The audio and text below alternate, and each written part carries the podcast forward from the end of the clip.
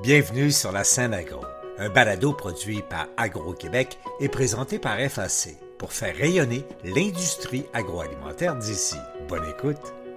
Ici Lionel Levac. Pour résumer ce que fait UPA Développement International, on pourrait dire qu'elle aide des communautés ailleurs dans le monde à augmenter leur autonomie alimentaire. En ce sens, l'objectif est essentiellement celui qui est poursuivi ici même au Québec il a beaucoup été question d'autonomie alimentaire lors du grand souper de la faim au cours duquel UPADI a confirmé que sa campagne Manger local fait grandir le monde a déjà amassé près d'un million cinq cent mille dollars. J'y étais, voici mon reportage. L'autonomie alimentaire est une mesure de protection. De plus en plus de gens voient son importance autant au plan individuel que collectif. La prise de conscience se fait différemment chez chacun.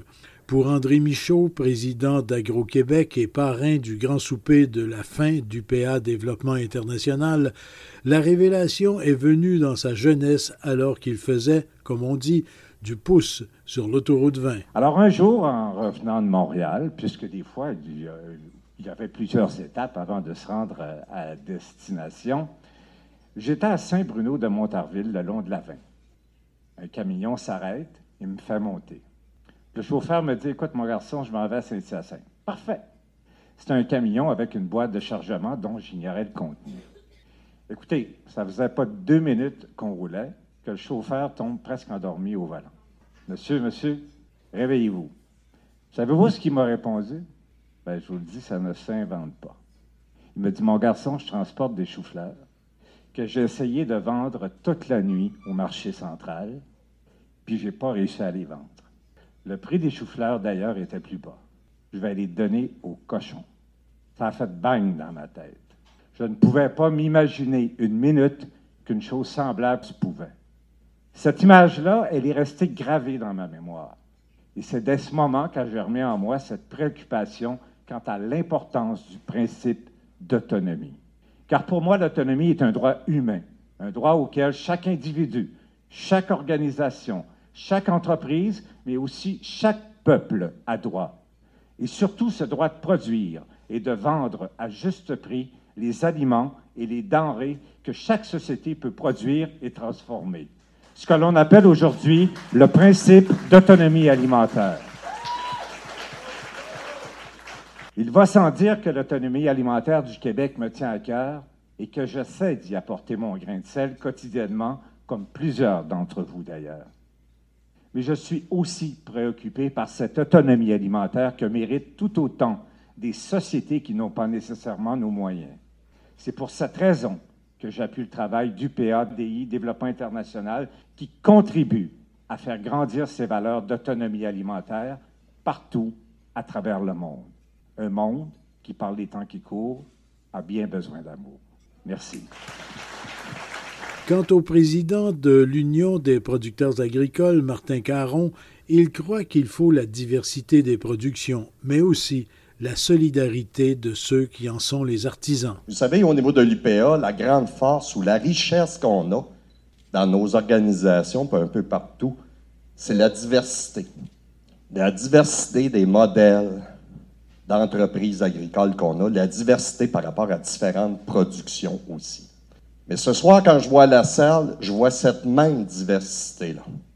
Parce que ce soir, on a des gens avec nous, que ce soit des coopérations, que ce soit des entreprises, que ce soit au niveau du financier, que ce soit au niveau de l'implication politique, gouvernementale, etc. Mais cette grande richesse-là, de cette diversité-là ce soir, mais on veut la mettre ensemble. Naturellement, on fête du PADI le 30e anniversaire. Mais cette richesse-là, cette collectivité-là qu'on peut mettre en place, il faut être capable de la fédérer ensemble pour faire des gestes concrets qui vont porter loin, comme on a fait au niveau de chacune de nos organisations. Je vous invite qu'on travaille tout le monde ensemble parce que les besoins sont grands avec tout ce qu'on voit présentement dans les autres pays. Ça, il faut maintenir le cap pour atteindre ces objectifs-là c'est ensemble qu'on va le faire. Son prédécesseur, Marcel Groslot, porte-parole du PA Développement International, en rajoute. À la base de tout, c'est la solidarité. Solidarité dans nos familles, solidarité entre voisins, solidarité entre villages. La solidarité entre les producteurs agricoles est à la base de l'union des producteurs agricoles. Et c'est vraiment ce qui m'a inspiré. La campagne Manger local fait grandir le monde, c'est un peu inspiré de la mission que l'UPA s'est donnée. Parce que vous savez, le système alimentaire est très imparfait. Il y a 2 milliards de personnes sur la Terre qui ne mangent pas à leur faim tous les jours.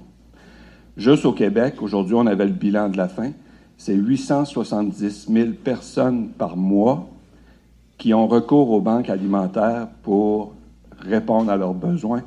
Et il y a beaucoup d'enfants qui vont à l'école le matin sans avoir déjeuné correctement et sans savoir si, pour souper, il y aura de quoi de suffisant sur la table pour leurs besoins. On est au Québec, là. Le système alimentaire est imparfait parce qu'il fonctionne sur l'offre et la demande. Les producteurs au Québec, on a réussi à organiser mieux l'offre en se regroupant. Donc, on a pu, en regroupant l'offre, répondre aux besoins des marchés et négocier de meilleurs prix mais ça ne se fait pas à l'échelle internationale. Insistance sur la solidarité également de la part de Hugo Beauregard-Langelier, secrétaire général du PADI. Vous savez sans doute que l'été 2023 a été un été très difficile pour les producteurs et productrices du Québec. Des intempéries, il y a eu énormément de pluie, il y a plusieurs producteurs et productrices qui ont perdu beaucoup de leur récolte. Mais malgré tout, ces mêmes personnes continuent leur appui à UPADI, que ce soit avec les producteurs acéricoles ce soir, que ce soit avec un grand nombre de fédérations qui sont présentes aujourd'hui avec nous, que ce soit la Confédération de l'UPA, qui continue malgré tout à donner, à s'investir à UPADI. Par moment, on peut trouver que le mot solidarité est galvaudé dans le discours de certaines personnes, mais pour moi, la solidarité dont font part les producteurs, les productrices du Québec envers UPADI, et tout sauf calvaudé est tout à fait réel. Le grand souper de la faim était offert par les producteurs et productrices acéricoles du Québec. Leur président, Luc Goulet. Toutes les causes sont importantes, mais certaines nous interpellent plus que d'autres. Celle du PADI, de se battre pour l'autonomie alimentaire et la coopération internationale, nous touche droit au cœur. Si l'UPADI contribue à changer le monde un repas à la fois, les producteurs et productrices acéricoles aspirent au bien-être et au bien nourrir des adultes et des enfants une goutte de sirop à la fois. En effet, les bienfaits qui découlent de l'érable sont nombreux, qui sont liés à l'environnement, à la santé ou à l'économie. À l'UPA, nous sommes une très grande famille, unie par la fierté, la passion, un fort sentiment d'appartenance. Tous ensemble, en se mobilisant, on s'est donné des outils qui permettent maintenant à chaque agriculteur de vivre dignement de son métier. En mettant nos efforts en commun, nous avons réalisé de grandes choses. Maintenant, on peut donner au suivant et faire de nos expériences des exemples porteurs pour les agriculteurs du monde entier. Faire en sorte que le monde, que ce soit du Québec, d'Haïti, de tous les pays, se serre les coudes. UPADI, merci de transformer nos dons en des actions et de mettre notre façon de faire au profit de nos frères et sœurs de la Terre. Merci. Un souper concocté par le chef Hugo Saint-Jacques aux saveurs d'Haïti et du Sénégal. Marie-Julie Ménard donne l'exemple de l'entrée. Votre entrée de ce soir fait partie du patrimoine culturel immatériel de l'UNESCO. La soupe Djoumou, aussi appelée soupe de la liberté, est un plat traditionnel haïtien. La valeur historique et politique qui entoure cette soupe vient du fait qu'au jour de l'indépendance, le 1er janvier 1804, la femme de Jean-Jacques Dessalines, dirigeant de la Révolution haïtienne, autorisa la consommation de cette soupe à tous, pour, dans le but de démontrer au monde entier qu'Haïti était enfin un peuple libre et indépendant. Ce soir, le chef Hugo Saint-Jacques a utilisé la course Giromont, bœuf braisé à l'érable, épices, croutons de pain avec pickles de courge, crème surfumée et herbes fraîches. Bon appétit. À propos d'Haïti et du Sénégal, L'ex-ministre et ex-présidente du Conseil du statut de la femme, Christiane Pelchat, qui œuvre au sein de la Fondation Serge Marcil, connaît bien ces deux pays et les problèmes qui les confrontent. La situation des enfants est particulièrement préoccupante, rappelait-elle. La souffrance des enfants que j'ai eue dans la rue, c'était difficile parce que ils étaient éloignés de leurs parents, mais c'était pas une souffrance comme celle que j'ai vue en Haïti. Parce que dans un pays comme le Sénégal, où il y a quand même des infrastructures étatiques, il y a quand même des infrastructures de santé, des écoles, il n'y a pas de violence dans la rue à Saint-Louis. Moi, je suis de Ndar. Donc, à Saint-Louis, il n'y a pas de violence. À Dakar, un peu, mais pas beaucoup. C'est ça qui m'a frappé le plus, la différence entre le Sénégal et Haïti. C'est pire aujourd'hui, la violence qu'il y a. Comment ça se fait que Haïti est rendu là où il est? Le plus gros problème d'Haïti comme, comme État, c'est qu'ils euh, ont revendiqué l'indépendance en 1804 ils ont été obligés de payer une dette faramineuse à l'État français pour payer pour les pertes des euh, exploitants, des, planteurs. Et ça s'est continué. Les États-Unis les ont envahis en 1915. Les États-Unis leur prêtaient de l'argent à des prix usuriers. On augmentait leurs dettes régulièrement parce qu'ils ne payaient pas, etc., etc. C'est le malheur d'un État qui n'a jamais eu la chance de créer démocratiquement une gouvernance parce que c'est ça le gros problème d'Haïti. Protéger l'agriculture dans les grands mécanismes commerciaux internationaux est aussi important que de protéger la culture.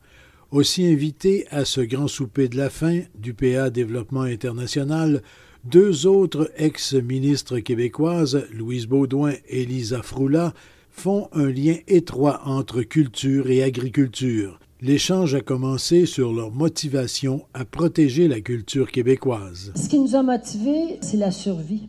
Sincèrement, c'est la survie de notre culture et la survie de notre culture francophone. Elle était fortement menacée parce que on voulait traiter les industries culturelles. On sentait que ça s'en venait là traiter les industries culturelles, le cinéma, euh, la, la, musique, comme un bien qui peut être facilement échangeable, si tu veux, surtout avec l'OMC. On se rappelle, là, c'était toute l'ALENA qui se formait, il y avait l'OMC, hein, Louise? Alors, c'était ça.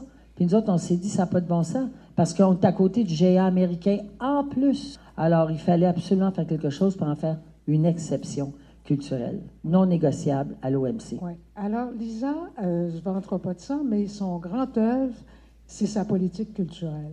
Parce que je lui ai succédé au ministère de la Culture. C'est incroyable, quelque part, parce qu'elle fait cette politique culturelle qui était la première politique culturelle. Et là, elle a exprimé, en effet, tout ce qu'elle vient de dire, mais dans un livre qui était blanc, vert ou je ne sais quelle couleur. Elle l'a déposé à l'Assemblée nationale. Elle a déposé les lois qui découlaient donc de cette première politique culturelle québécoise pour faire, c'est-à-dire, oui, que la culture québécoise soit vivante, en fait. Que d'abord, sur notre propre marché, c'est pas vous que je veux dire ça, sur notre propre marché, qu'on performe, qu'on ait nos parts de marché, puis qu'ensuite on exporte, en effet. Alors, tout ça est important et je veux le dire parce que Lisa, quand elle a présenté ses projets de loi donc, qui découlaient de sa politique culturelle, eh bien, le Parti québécois, a voté, euh, bon, euh, à l'unanimité, comme elle disait pour l'équité salariale. Ça, l'équité salariale, c'était les femmes transpartisanes. Mais la culture, c'était tout le monde ensemble aussi. Ça a été à l'unanimité. Moi, je suis arrivée en 94, et puis là, les journalistes me demandent, vous allez faire quoi avec la politique de Mme Froula? Parce que ça venait juste, juste d'être adopté, les lois, etc.